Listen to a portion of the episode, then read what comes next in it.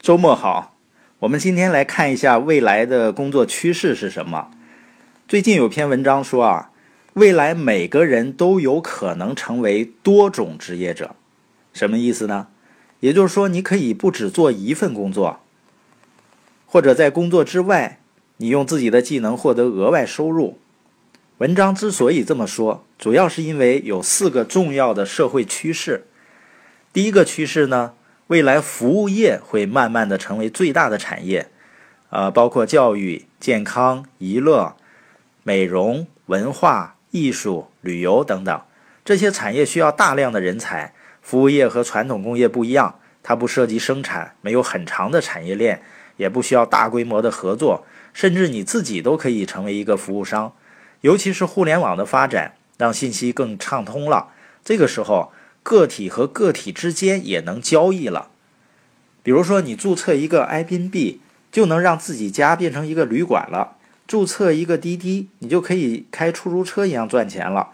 其他的像什么运动健身啊、教育、私厨美食、美容美甲、按摩、旅游服务、技能知识分享、时尚买手代购等。只要你有技能，就能直接给用户提供服务。那第二个趋势呢？我们已经进入了一个知识和创造力的时代。当今的社会啊，人才比土地和资本更重要。我们都知道，过去的生产靠的是资金，你有钱，你才能买土地、建工厂、雇工人，从而创造巨大的利润。但现在资金已经不是万能的了，尤其是移动互联网时代。融资动不动就过亿，千万级别的融资根本不值一提了。而且创业公司融到的钱呢，几乎都砸到了工程师身上。也就是说，你要花钱雇人才。等到互联网基础搭建完之后呢，就变成一个拼内容的时代了。提高效率，你可以靠技术；但完成交易、创造价值，你要有高品质的内容，要有满足用户需求的产品。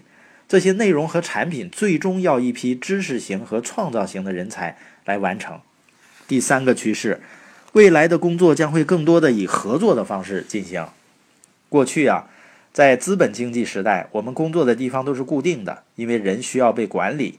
但在知识和创造力时代，你要有想象力，靠管理不管用了，只能靠自我驱动。就拿硅谷来说，企业员工有很大的自由。你可以选择和谁工作，加入哪个项目，在哪儿工作，以及什么时间工作。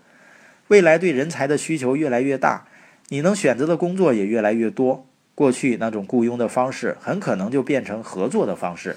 也就是说，你再也雇不到优秀的人才了，除非你跟他合作。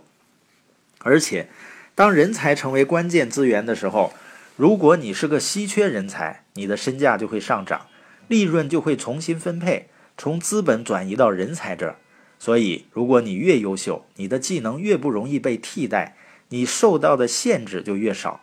和谁合作，你说的算。每天工作多长时间，价钱多少，主动权都在你这儿。最后一个趋势呢，就是今天社会越来越重视知识，知识型人才的机会来了。比如公众号逻辑思维，两年内做到几百万粉丝，B 轮估值达到十三亿。逻辑思维的定位就是知识服务商，把知识变成一种大众消费品，又把大量优秀的知识拥有者推到台前，让他们成为知识生产商。很多年轻人过去是炫奢侈品，现在都开始晒书单了。业余时间都在用知识充电，同时年轻人也不用拼家庭背景、拼人脉、拼财力，只要你充实自己，有实力、有才华，你就能得到展示身手的机会。